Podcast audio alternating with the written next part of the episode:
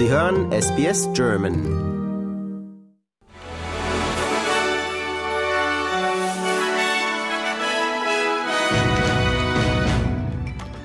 Sie hören den SBS German Newsflash an diesem Montag, den 8. Januar. Mein Name ist Arian Plitzko. Mehrere tausend Menschen haben in Potsdam gemeinsam mit Bundeskanzler Olaf Scholz und Außenministerin Annalena Baerbock gegen Rechtsextremismus demonstriert.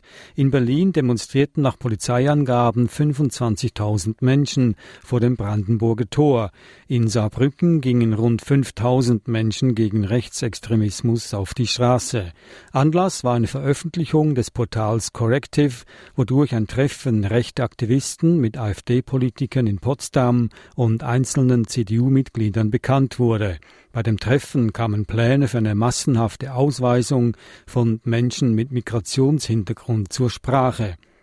Nach dem Treffen war in Deutschland die Debatte über ein mögliches Verbot der AfD wieder aufgeflammt. Zum Abschluss ihrer Protestwoche haben die deutschen Landwirtschaftsverbände für heute Montag zu einer Großdemonstration in Berlin aufgerufen. Bei der Kundgebung am Brandenburger Tor werden neben tausenden Landwirten auch Vertreter des Transportgewerbes, der Fischerei und des Gastgewerbes erwartet. Zehntausende Menschen haben in Tel Aviv bei einer Kundgebung erneut die Freilassung der von der Hamas im Gazastreifen festgehaltenen israelischen Geiseln gefordert. Am 100. Tag der Geiselhaft warfen Angehörige der Geiseln Netanyahus Regierung abermals vor, nicht genug für deren Freilassung zu tun. Ministerpräsident Netanyahu und die Armeeführung geben sich ungeachtet der Demonstration siegessicher. Niemand wird uns stoppen, sagte Netanyahu in Tel Aviv. Wir werden den Krieg bis zum Ende fortsetzen. Nach Angaben der von der Hamas kontrollierten Gesundheitsbehörde wurden seit Beginn des Krieges mehr als 23.000 Menschen im Gazastreifen getötet. Das türkische Militär hat nach eigenen Angaben mehr als 50 Luftangriffe gegen Kurdenmilizen im Irak und Syrien geflogen. Ziel der Angriffe seien Höhlen, Bunker, Schutzräume und Ölanlagen gewesen, teilte das Verteidigungsministerium mit. Mindestens 29 Stellungen der verbotenen Arbeiterpartei Kurdistans seien zerstört worden. Im schweizerischen Davos haben sich Sicherheitsberater aus rund 80 Ländern zu Gesprächen über den Ukraine-Krieg getroffen.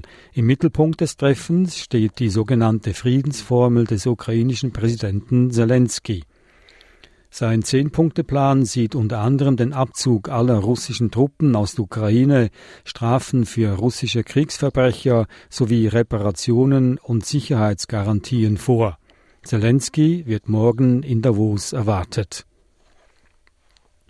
Zum zweiten Mal innerhalb von vier Wochen ist auf Island ein Vulkan ausgebrochen. Ein Lavastrom setzte mindestens zwei Häuser in Brand. Der betroffene Küstenort Grindavik war bereits in der Nacht vor dem Ausbruch evakuiert worden. Menschenleben seien nicht in Gefahr, hieß es. Frederik X. ist neuer König Dänemarks. Nach 52-jähriger Regentschaft hat Dänemarks Königin Margrethe II. per Proklamation den Thron an ihren Sohn übergeben. Seine aus Australien stammende Frau Mary wird Königin. Etwa 100.000 Menschen verfolgten vor dem Regierungssitz in Kopenhagen, wie Frederik zum neuen König ausgerufen wurde.